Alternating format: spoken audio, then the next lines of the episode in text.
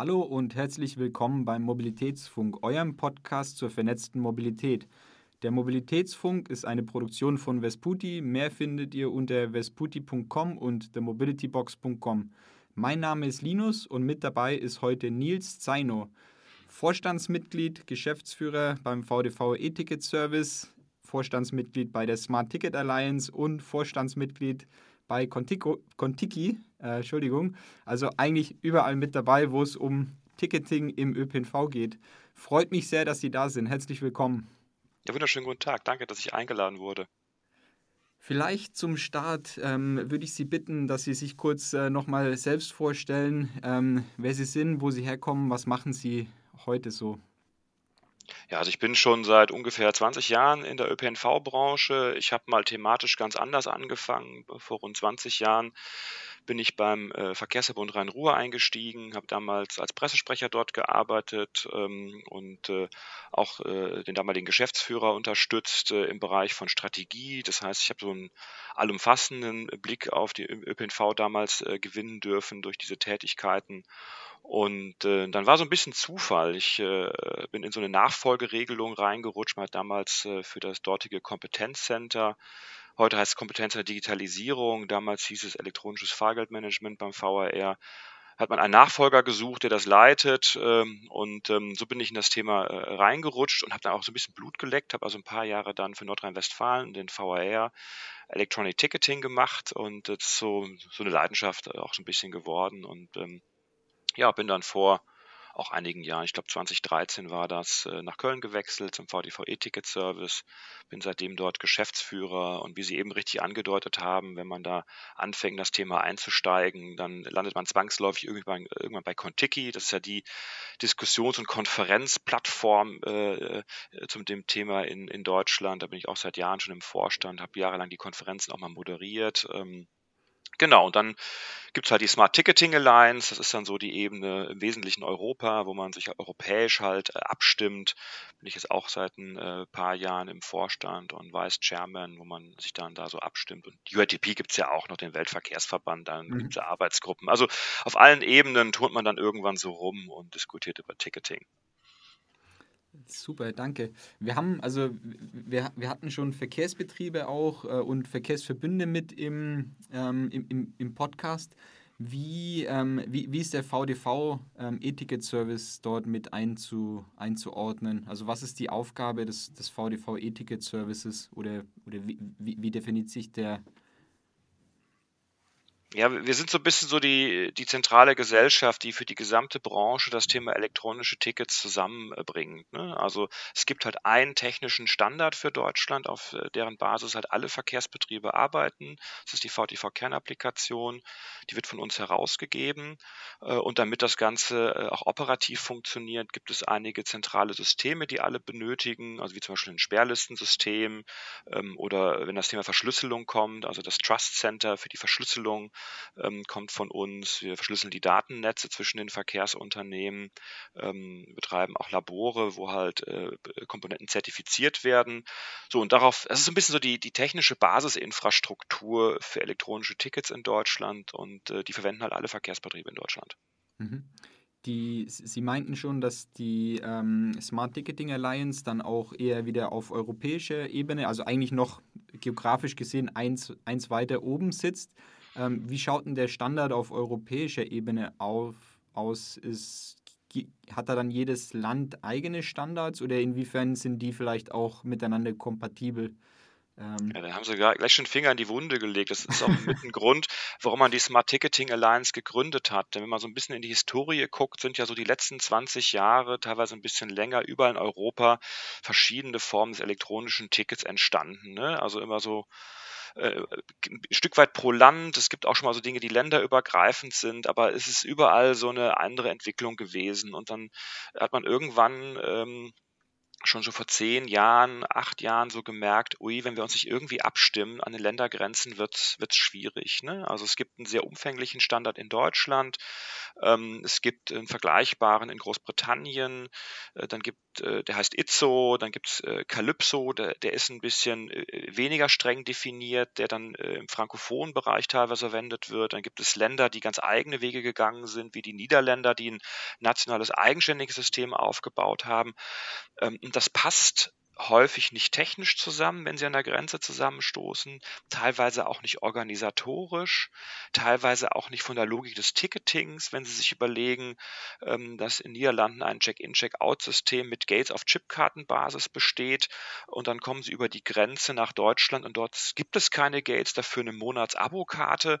Also da gibt es ganz viele Bruchstellen, ähm, die, die einem dann auf die Füße fallen, man europäisch zusammenarbeiten möchte. Das ist im Prinzip so der Ausgangspunkt, dass man gesagt hat, wir brauchen eine Organisation, wo wir uns an den Tisch setzen und gucken, was wir harmonisieren können. Und das ist die Smart Ticketing Alliance.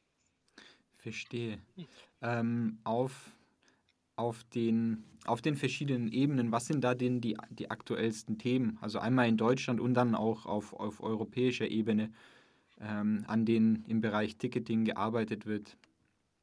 Das ist so von der Art sehr unterschiedlich. Ne? Also in Deutschland beispielsweise sind wir ja sehr nah am operativen Betrieb. Ne? Also wir unterstützen die Verkehrsunternehmen auch beim äh, Einführen konkreter Dinge. Ne? Also ähm, nächste Generation Smartphone-Ticketing, äh, äh Stichwort VDV Barcode Mobile Plus, wo es um äh, einen sicheren, äh, kopiergeschütztes Ticket auf dem Smartphone geht. Da unterstützen wir die Verkehrsunternehmen im Anschluss an die Systeme und setzen das mit denen gemeinsam operativ um. Mhm. Ähm, auf europäischer Ebene ist man vom äh, operativen Betrieb eine ganze Ecke weg, wo man auf einer viel abstrakteren Ebene schauen muss, was ist denn eigentlich harmonisierbar? Ja? Also mhm. ähm, das fängt bei so ganz profanen Dingen an, dass wir bei der Smart Ticketing Alliance uns darum gekümmert haben, dass der technische Standard, der die Datenkommunikation zwischen einer Chipcard und einem Terminal beschreibt, dass der gleich ist und gleich umgesetzt wird. Das ist eine ganz einfache Basistechnologie. Oder dass wir äh, seitens der Smart Ticketing Alliance mit dem NFC Forum äh, zusammenarbeiten. Das ist eine Organisation, die weltweit die NFC-Schnittstelle äh, standardisiert und haben mit denen halt ähm, Testbooks beschrieben, wie muss eigentlich das NFC-Phone getestet werden, damit man sicher ist, dass es überall auf der Welt ähm, an den Terminals funktioniert. Also da ist viel mhm. Basisarbeit zu tun. Okay. Ja, spannend. Ähm, Sie hatten kurz die, das Thema Handy-Ticket mit angesprochen. Ähm, wo stehen wir da heute und wo geht es denn dahin? Sie hatten schon den ähm, VDV Barcode Mobile Plus ähm, beschrieben. Ähm, nur, dass die, dass die Zuhörerinnen und Zuhörer sich auch was drunter vorstellen. Also ich glaube, die Welt heute kennen wir, in der leben wir, aber ähm, durch die neuen technischen Entwicklungen, wie schaut das Ticketing dann aus in, ich weiß nicht, fünf Jahren, zehn Jahren? Ähm, wenn dort der nächste technische Schritt gemacht hat, beziehungsweise was bedeutet das für mich als, ähm, als Fahrgast? Mhm. Also das äh, immer stärkerer Drang dazu ist, äh, noch mehr Ticketing über das Smartphone abwickeln zu können.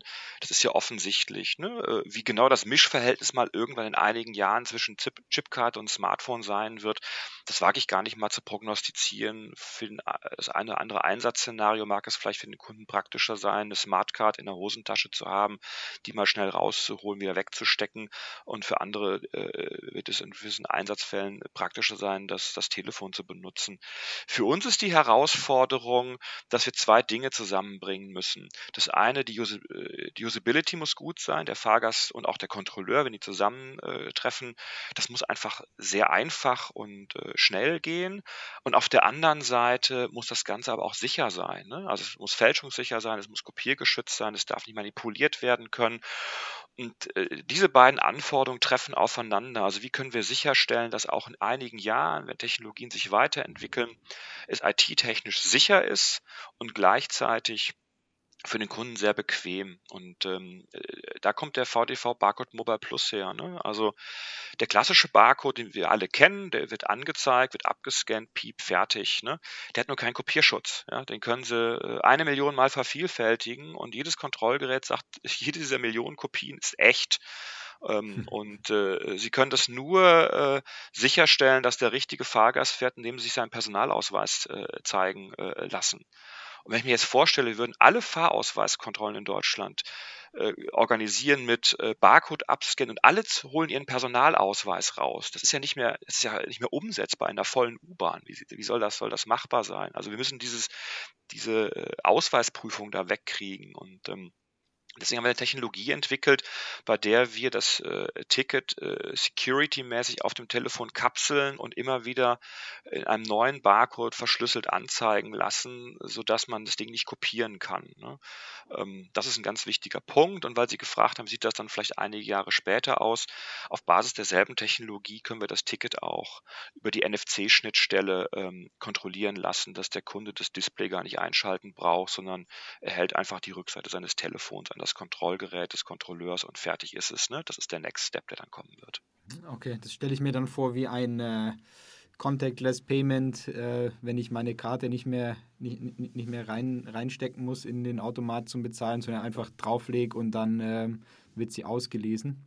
Äh, genau so ist das im Prinzip. Und das kann man dann im Handling, äh, im, im ÖPNV ja vielleicht sogar noch leichter machen, dass ich sag mal, der Kunde einfach das Telefon in der Hand hält und äh, dem die Rückseite dem Kontrolleur entgegenstreckt und der berührt kurz mit seinem Kontrollgerät die Rückseite des Telefons. Es macht innerhalb von einer, äh, weniger als einer Sekunde macht's Piep und die Sache ist erledigt, ne? damit es halt auch schnell geht und bequem ist. Und ähm, ich sag mal, im günstigsten Fall äh, muss der Fahrgast nicht mehr aufhören, äh, äh sein Video zu gucken, was er gerade in der Bahn schaut. Ja? Er, er guckt auf der einen Seite auf sein Handy-Display sein Video an und die Rückseite zeigt er dem Kontrolleur und der Kontrolleur kontrolliert ihn und der Fahrgast ist nicht mehr gestört. Also es geht ja auch wirklich um Convenience. Ja, klar. Ja, es, es ist auch ja ein wirklich ein zentraler Aspekt des Kundenerlebnisses. Also der Punkt, wie, wie und wo kaufe ich eigentlich mein Ticket, wie kompliziert ist eigentlich die Auswahl und wie ist dann auch das Erlebnis, wenn ich, wenn ich kontrolliert werde. Und da haben Sie natürlich recht, dass dann heute, wenn, wenn theoretisch jeder den Ausweis rausholen müsste, dass dann die operative Durchführbarkeit äh, nicht gegeben ist auf der Technologie, die wir heute nutzen. Ähm, aber wird spannend zu sehen. Vielleicht muss man ja auch irgendwann das Handy gar nicht mehr rausholen ähm, und äh, jemand, der, der Kontrolleur, der durchläuft, der kriegt einfach angezeigt, hier die Person, die hat kein Ticket. ja, mal gucken, vielleicht finden wir irgendwann eine technische Lösung. Ne? Aber es ist halt, äh, wenn man über IT-Security redet, muss man Convenience äh, grundsätzlich immer mitdenken. Denn wenn man äh, irgendein Sicherheitsverfahren technisch implementiert, aber die praktische Anwendung ist für den Nutzer äh, kompliziert, dann wird der Nutzer die Sicherheitsschranken umgehen. Das ist nicht nur eine Frage von Ticketing. Es ist genauso wie wenn Sie ähm, äh, bei Ihrem PC komplizierte Passwörter abfragen, die Sie sich nicht merken können, äh, weil äh, die nur noch Nummern und, und Zahlen und Buchstabensalat sind. Was werden Sie tun? Sie werden sich Ihr Passwort aufschreiben und am besten noch als Post-it an Ihren, äh, äh, Ihren, in Screen hängen. Ne? Damit haben Sie das Sicherheitssystem komplett ausgehebelt. Ne? Und das müssen wir schauen, wie macht man es äh, IT-technisch sicher, aber auch so benutzbar, dass der, der Benutzer halt ähm, ja, die Tür nicht offen stehen lässt. Ne? Ja, klar. Die ähm, bei den ganzen Initiativen, oder gut, Initiative ist vielleicht auch ein falsches Wort, aber bei auf deutscher, europäischer Ebene äh, und auch global, wie, wie wird denn dort aktuell der Fahrgast auch mit einbezogen in die Entwicklungen? Gibt es da irgendwelche Tests, die auch gemacht werden? Wie wie eine Nutzerin und ein Nutzer auf ein neues System reagieren oder wird da irgendwie werden da beispielsweise Umfragen gemacht, was, was wollen denn die Leute überhaupt? Ähm, können Sie dazu was teilen? Also es gibt jetzt nicht so die, die große europäische Initiative, wo wir alle Europäerinnen und Europäer fragen, was sie, was sie am liebsten haben möchten. Das sind eher mhm. so Dinge, die regional oder in den Nationalstaaten halt durchaus passieren. Das hat aber, glaube ich, auch einen, einen, ganz praktischen Grund, weil der ÖPNV und die Art und Weise, wie Ticketing funktioniert, in den verschiedenen Ländern nicht gleich ist. Ne? Also mhm. ich hatte eben das Beispiel schon erwähnt, in einem Land wie Holland äh, ist es völlig normal, dass äh, die U-Bahn-Station Gates hat, man Check-in, Check-out macht, aber es gibt halt Länder, in denen gibt es keine Gates. Äh, der, auch der ÖPNV, wie er fährt und funktioniert, ist in verschiedenen Ländern komplett unterschiedlich, und sodass auch die Menschen eine andere Erwartungshaltung gegenüber dem, dem ÖPNV haben. Ne? Mhm. Ähm, also es ist dann eher so ähm, äh, in den einzelnen Ländern, wo halt äh, Umfragen gemacht werden und man mit Fahr Fahrgastverbänden zusammenarbeitet, um zu schauen, mhm. was so die Wünsche sind. Und in Deutschland gibt es dort irgendwas, was Sie, was, was, von dem Sie vielleicht wissen oder das Sie teilen könnten im, im Hinblick auf Fahrgastumfragen, ähm, Fahrgasttests in Bezug auf Ticketing? Ja, genau. Also das machen halt ähm, äh, häufig Verkehrsverbünde, wenn die mal was Neues ausprobieren, dass sie das mit einer mit einer Marktforschung begleiten. Ähm, ich habe äh, gesehen, dass sie in der Vergangenheit auch ein paar äh, Podcasts gemacht haben rund um On-Demand-Verkehre, rund um elektronische Tarife etc. Ähm, ist es meistens so, dass dann der Verkehrsverbund oder das Verkehrsunternehmen, was sowas ausprobiert, dann das mit der begleitenden Marktforschung evaluiert, um zu schauen, äh, wie haben Kunden das gefunden. Das passiert also durchaus regelmäßig. Auf einer Bundesebene gibt es so ein, nennt sich Roadmap-Prozess. Ja, das ist vom mhm. Bundesverkehrsministerium initiiert. Da sind alle Länder mit am Tisch, da sitzen wir mit am Tisch, ähm, die Deutsche Bahn äh, und so weiter, wo wir darüber reden, mhm. ähm, in welchem Korridor wir Digitalisierung und Vernetzung rund um Ticketing und Fahrgastinformation halt weiterentwickeln wollen. Äh, und da sitzt beispielsweise der Verbraucherzentrale Bundesverband mit am Tisch, ne, sodass man ähm, auch so gleich den Verbraucherschützer mit dabei hat, der einem äh, uns auch mal mit dem Spiegel vorhält, wenn unsere Fachdiskussion Diskussion dann vielleicht auch ein bisschen ähm, zu theoretisch geworden ist und man uns wieder auf den Boden der Tatsachen zurückholt.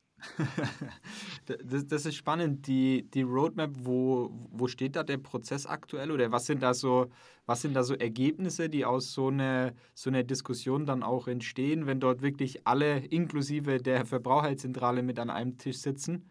Ähm, also wo ich sehr, sehr positiv überrascht äh, war, dass wir es wirklich geschafft haben, einen Leitfaden zu schreiben. Ne? Der hat, ich weiß gar nicht, so 30, 40 Seiten oder so, nennt sich Vernetzungsleitfaden. Mhm. Ähm, der richtet sich dann quasi an die ÖPNV-Branche, aber auch an die Behörden, die Fördergeld raustun äh, äh für die ÖPNV-Branche. Und da ist dann wirklich fast schon katalogartig drin beschrieben. Also wenn du Fahrgastinformationen äh, machst, musst du folgende Sachen einhalten und an folgende Sachen denken. Machst du Ticketing, dann gelten folgende Punkte diese Standards musst du einhalten, das musst du umsetzen. Man kann es fast schon wie eine, eine Checkliste verwenden, ähm, dass man halt ähm, auf die richtigen Standards achtet, äh, die es halt gibt und sie aber auch hinreichend tief umsetzt, damit man eine gemeinsame Basis für eine Vernetzung hat. Ja. Mhm. Also ja, das ist ein, ja, ich glaube, 50 Seiten Dokument, äh, mit dem man dann jetzt arbeiten kann. Spannend. Ist, ist der zugänglich online? Dann würden wir yeah. den auch mal raussuchen und, äh, und mit in die in die Folge packen. Ähm, ja, ja, sehr, sehr gerne. Es gibt von dieser Initiative gibt es eine eigene Website. Wenn ich es richtig im äh, Kopf habe, müsste das so ungefähr heißen digitalvernetztmobil.de. Ich meine digital-vernetzt-mobil.de ungefähr so. Da findet man die Initiative äh, auf der Website. Äh, findet man dann auch den Vernetzungsleitfaden zum Download. Super. Suchen wir, packen wir mit, mit rein in die Notes. Ähm, beim, also wir, wir haben uns auch schon sehr viel mit dem VDV-E-Ticket-Service auseinandergesetzt und ein Thema, was ich es gerade ähm, genannt habe, Vernetzung, ähm, ist mir direkt der VDV-IPSI ähm, mit in, in, in, in Kopf gesprungen. Ähm, wo, wo soll es denn hingehen im Hinblick auf, also wir haben jetzt gerade ja, wenn man sich die Landschaft anguckt, sehr viele, sehr viele auch sehr gute vernetzte Anwendungen, sage ich mal, vor allem auf ähm, Stadt- oder Regionebene. Ähm, wo soll es dahin gehen? Vielleicht können Sie auch was zu VDV IPSI sagen. Also wie vernetzt soll das Ganze mal werden und beziehungsweise auch sein? Also IPSI ist ja eigentlich ein, ein, ein, technisches Verfahren, von dem im Zweifel der Fahrgast gar nichts merken soll. Es geht ja darum, dass äh, ein Verkehrsbetrieb, der äh, eine App hat, ein Ticket verkaufen möchte, was er selbst nicht hat. Ja, also aus einem anderen Verbund beispielsweise. Und dann mhm. ist IPSI eine Möglichkeit, sich das wie über eine, eine Art Maklerstruktur, sich das Ticket live von einem anderen Ticketserver zu holen, um es seinem Kunden zu geben. Ähm, also es gibt verschiedene Möglichkeiten, äh, fremde Tickets zu verkaufen. Also entweder man ist äh, selbst in der Lage, als Verkehrsunternehmen auch äh, Tickets eines anderen Verbundes zu verkaufen, weil der andere Verbund einem dieses Recht eingeräumt hat, ihm die Sicherheitsmodule gegeben hat. Man kennt den Tarif, man kann ihn kalkulieren und ausgeben. Ähm, das findet beispielsweise in Regionen statt, wo Verkehrsverbünde sehr eng beieinander liegen und Übergangstarife haben. Also Mhm. Beispiel ist Verkehrsverbund Rhein-Ruhr zu Verkehrsverbund Rhein-Sieg. Die haben eine Übergangsregelung, wo der VRS-Tarif in das Gebiet des VR reinragt. Natürlich können dann VR-Verkehrsunternehmen auch den VRS-Tarif verkaufen, ne, weil die es originär mhm. bei sich implementiert haben. Wenn man aber den Tarif nicht originär implementiert hat, will aber trotzdem im Fremden verkaufen, dann kann man sich über EPSI aus einem anderen Ticketsystem das Ticket live ziehen und seinem Kunden anbieten. Mhm. Wenn Sie sagen, originär implementiert, was, was bedeutet das? Ja, Sie müssen quasi in Ihrem Verkaufssystem nicht nur den, Haus, den eigenen Tarif haben von sich, sondern auch den Tarif des anderen, zum Beispiel durch Tarifmodule. Ähm, Sie müssen in der Lage sein, den zu berechnen. Ja, äh, und Sie müssen natürlich äh, in den Sicherheitsmodulen, Stichwort Verschlüsselung, Sie brauchen die Schlüssel des anderen Verbundes, sonst können Sie das äh, Ticket nicht elektronisch signieren. Ähm, das ist auch eine organisatorische Frage. Also erlaubt der andere Verbund das? Wie wird das organisiert etc.? Sind Sie dann ähm, Wiederverkäufer oder sind Sie originär Verbundpartner des anderen? Dann gehen so lauter Themen auf wie Einnahmeaufteilung okay. und so weiter, ähm, die dann plötzlich alle auf dem Tisch liegen. Genau, okay. und ähm, hm. da gibt es halt Verbünde, die sagen, das verspare ich mir. Ich, äh, was ich, wenn jetzt die Kölner Verkehrsbetriebe, die verkaufen RMV-Tickets über IPSI, die kümmern sich nicht darum, wie die Einnahmeaufteilung RMV funktioniert und die wollen auch mhm. kein RMV-Partner werden. Die saugen sich halt live die Tickets vom RMV und die werden im RMV verrechnet und ich sag mal, die KVB-App ist dann so ein bisschen so der Kiosk des RMV fertig, ne? Also sehr einfach mhm. geregelt. Okay, verstehe. Ja, das ist, das ist sehr spannend. Da merkt man immer, wenn man, sobald man ein bis zwei Schritte tiefer reingeht ins Thema Ticket, Tarifstruktur, ähm, auch die Systeme, äh, da wird es immer sehr komplex und gibt es meistens auch keine Standardantwort mehr, weil es dann doch je Tarifverbund oder auch zwischen den Tarifverbünden nochmal sehr, sehr große Unterschiede gibt äh, in, in, mhm. in allen Hinsichten. Ähm, sehr spannend. Wie, wie, wie schaut Ihrer Meinung nach in zehn Jahren für mich als, als Nutzer das Erlebnis aus? Also wenn ich, wenn ich Bahn fahre oder Bus, also ÖPNV im Allgemeinen, wie, wie, wie wird dort das Ticketing ausschauen? Kaufe ich überhaupt noch ein Ticket? Ähm, Gehe ich nur rein? Wird das Ganze irgendwann mal ich weiß nicht, vielleicht sogar über meinen Personalausweis abgerechnet, wenn sie wirklich so ihre, vielleicht auch einfach bei Null anfangen dürften. Also ähm, und jetzt nicht überlegen müssten, okay, ist es überhaupt realistisch von den aktuellen Systemen, ist es machbar in zehn Jahren dorthin zu gehen? Wie würde dann, wie, was würden Sie mir bieten als, als Fahrgast ähm, in zehn jetzt Jahren? Jetzt haben Sie eine schöne Einschränkung gemacht, so äh, wenn ich äh, an die aktuelle Technik nicht denken müsste. Ich wollte nämlich gerade schon sagen, ähm, eine Prognose von zehn Jahren ist schwierig. Ja? Wenn Sie jetzt mal 13 Jahre zurückgehen, da wird das iPhone erfunden und das Wort Smartphone gab es noch nicht. Ne? Also äh, so ein Jahrzehnt ist echt eine lange Zeit. Also heute mhm. zu prognostizieren, was wir äh, an technischen Dingen haben, mit denen wir unseren Alltag regeln in zehn Jahren. Hm. Ja, wir könnten jetzt so ein bisschen linear dran denken, ja, äh, das Smartphone wird sich irgendwie weiterentwickeln, äh, äh, Funktionen des Smartphones werden vielleicht auf Armbanduhren ausgelagert, da wird irgendwie ein bisschen was passieren. Das mhm. halte ich auch ein Stück weit für realistisch. Also wenn wir jetzt nicht nochmal einen technologischen Bruch erleben, dass was völlig Neues passiert, was wir heute noch nicht ahnen, wird es wahrscheinlich eine Weiterentwicklung sein rund um das, was wir heute Smartphone kennen, mit Anbindung von weiteren Peripheriegeräten. Das, äh, die Smartwatch ist da wahrscheinlich schon relativ wahrscheinlich, weil äh, Menschen tragen durchaus Armbanduhren und so in der Größenordnung kann man da auch was technisch hinlagern. Man kann ein bisschen Display machen, man kann da eine NFC-Schnittstelle, man kann Bluetooth verarbeiten. Also das ist so ein bisschen äh, was realistisch ist. Und dann wird es wahrscheinlich eine Mischung sein aus, äh, äh, Ticketing wird äh, ein Stück weit automatisierter sein, dass sie vielleicht gar nicht mehr sagen müssen, ich brauche jetzt ein Ticket, sondern dass wir in der Lage sind, durch Sensorik etc. Ähm, viel mehr zu automatisieren äh, wo dann wahrscheinlich eher so aus Verbraucherschutzsicht die Frage kommt, wie häufig muss der Nutzer noch eine aktive Einwilligungsentscheidung treffen und die irgendwie signalisieren durch einen Knopfdruck oder ist es verzichtbar?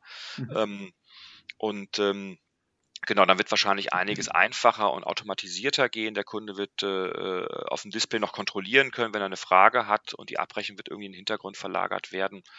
Also da sehe ich die Entwicklung eher so in diese Richtung. Mhm. Ja, das ist eine, es ist eine spannende Antwort, weil das ist auch eine, ich weiß nicht, ob man es Konflikt nennen kann, aber das ist ja eigentlich immer so ein Thema, vor allem bei ähm, in, in, Industrien oder in, in Organisationen, wo teilweise halt auch was heute festgelegt wird, wie es die nächsten fünf bis zehn Jahre funktionieren soll. Ähm, oder, oder auch was bestellt wird auf eine, auf eine sehr lange, äh, sehr lange Zeit und die Technologie heutzutage sich aber so schnell entwickelt, dass man eigentlich, man kann heute theoretisch nichts bestellen für in acht Jahren, weil man überhaupt nicht weiß, wie das Ganze ausschauen wird in acht Jahren. Ich meine, vielleicht, vielleicht fahren die, vielleicht fliegen da die Busse schon ähm, und man weiß es heute noch nicht. Aber gut, so, so ist es halt. Vielleicht, vielleicht noch, noch ein Satz dazu, weil das ist ja eine Herausforderung, die wir beim VDV E-Ticket Service haben. Wir geben einen Standard heraus, die VDV Kern-Applikation, und die soll es ja auch in 10 oder 20 Jahren noch geben ne? und äh, äh, das System an sich sich absichern. Ähm, deswegen, wenn wir da das, äh, über die Chipkarte eigentlich sprechen, äh, steht da gar nicht Chipkarte, da steht Nutzermedium, mhm. ähm, weil wir das gehen, abstrahieren, weil wir nicht wissen, ob der Formfaktor äh, Plastikkarte in fünf Jahren noch der der richtige ist, als ob es ein anderer sein wird. Das heißt, wir abstrahieren das. Und wenn es dann darum geht, dass wir die Sicherheitsverfahren entwickeln, dann gehen wir quasi auf Chip-Ebene runter. Also wir sagen dann eher, es wird auch in zehn Jahren noch Sicherheitschips geben. Aber mhm. auf was für eine Platine die verlötet sein werden, ob die im Telefon sind, äh, in äh, ihrer Armbanduhr, äh, in ihrem Ehering oder in einer Chipkarte, das ist dann nicht mehr so wichtig. Ne? So, und ähm, das ist die Art und Weise, wie wir uns der Herausforderung stellen, dass wir eine mhm. hinreichende Abstraktionsebene äh, wählen und die Systeme auch generisch denken, um halt Technologieentwicklung mitgehen zu können. Verstehe. Ja, das ist ein, ist ein wichtiger Ansatz. ähm, die wenn Sie, also Sie kennen sich ja nicht nur in Deutschland, sondern auch in Europa und wahrscheinlich auch global sehr gut aus äh, im, im Thema Ticketing, was dort passiert, was dort gemacht wird. Äh, wenn, Sie, wenn Sie ein, zwei Projekte oder Länder nennen sollten, wo man, die, die man sich mal anschauen muss, wenn man sich mit dem Thema Ticket auseinandersetzt, was, was würden Sie da empfehlen, ähm, was sich die Zuhörerinnen und Zuhörer mal anschauen oder in welches Land man vielleicht auch mal gucken kann, ähm, wo was Innovatives gemacht oder getestet wird? Also es ist immer ratsam, dass man mal in andere Länder äh, fährt, wo der ÖPNV auch komplett anders funktioniert. Also so wie wir in Deutschland organisiert sind, sind wir schon sehr speziell. Es ist im Prinzip Deutschland, Österreich, Schweiz, ähm, wo wir auf der einen Seite Verkehrsverbünde haben und auf der anderen Seite offene Systeme. Das ist eine Struktur, die es in fast keinem anderen Land der Welt gibt. Ne? Also wir mhm. haben in, in, in diesen drei deutschsprachigen Ländern viele Herausforderungen, über die Verbünde äh, gemeistert mit dem System der Einnahmenaufteilung. Sie kaufen bei einem Verkehrsunternehmen A eine Fahrkarte und dürfen damit bei Unternehmen B fahren. Das geht seit Jahrzehnten, auch mit Papier, weil man sich organisatorisch darauf verständigt hat. Und das Ganze ohne, dass sie ein, ein Gate haben, äh, das sie kontrolliert, ehe sie die Station betreten können. In den meisten anderen Ländern der Welt ist es anders. Dort sind die Verkehrsbetriebe eigenständig und hatten früher Haustarife, sodass dann solche Systeme wie beispielsweise in London kennen. Da haben sie die Oyster Card, die ist sehr bekannt. Ähm, wo sie Check-in, Check-out-mäßig quer durch das System fahren können, dabei zig verschiedene äh, Verkehrsbetriebe berühren, auch wenn die Busse alle rot sind in London, die sind nicht alle vom selben Betreiber. Und das E-Ticket-System rechnet das automatisch hinten ab. Für mhm. Sie als Nutzer äh, ist das das vergleichbare Erlebnis, eine Karte, alle Verkehrsbetriebe, aber da ist kein Verkehrsverbund, das ist über das äh, Thema Ticketing äh, gelöst. Ne? So, mhm. ähm, ein bisschen ähnlich ist es auch in Holland mit der OV-Chip-Card, dass sie mit einer Karte durchs, durchs ganze Land fahren können. Das ist ähm, genau das ist so ein bisschen so der ist eine andere Philosophie, die dahinter steckt. Ne? Und ähm, dessen sollten wir uns bewusst sein, dass wir in Deutschland da so ein bisschen speziell sind. Ja, spannend.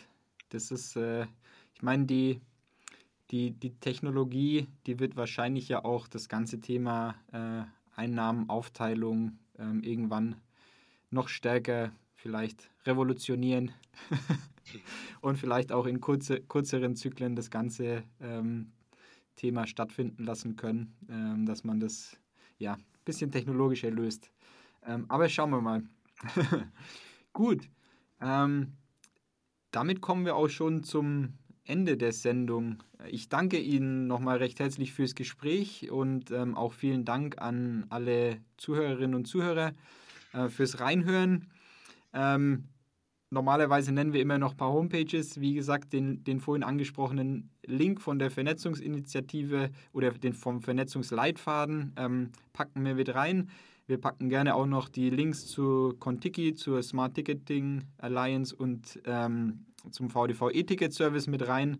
Ähm, sind viele Links, aber ist spannend, wenn man mal einen Überblick äh, beziehungsweise nochmal einen Überblick über die, über die Projekte im Detail bekommen möchte und die Organisation. Unseren Podcast findet ihr auf mobilitätsfunk.de oder in der Podcast-App eurer Wahl. Bei Feedback, Ideen oder Fragen immer gerne an mail.vesputi.com schreiben. Und um immer auf dem Laufenden zu bleiben, empfehlen wir auch natürlich unseren eigenen Newsletter, wo man sich auf vesputi.com äh, eintragen kann. Nochmal herzlichen Dank an Sie, ähm, Herr Zaino, und ähm, an alle anderen. Tschüss und bis zum nächsten Mal. Dankeschön. Tschüss.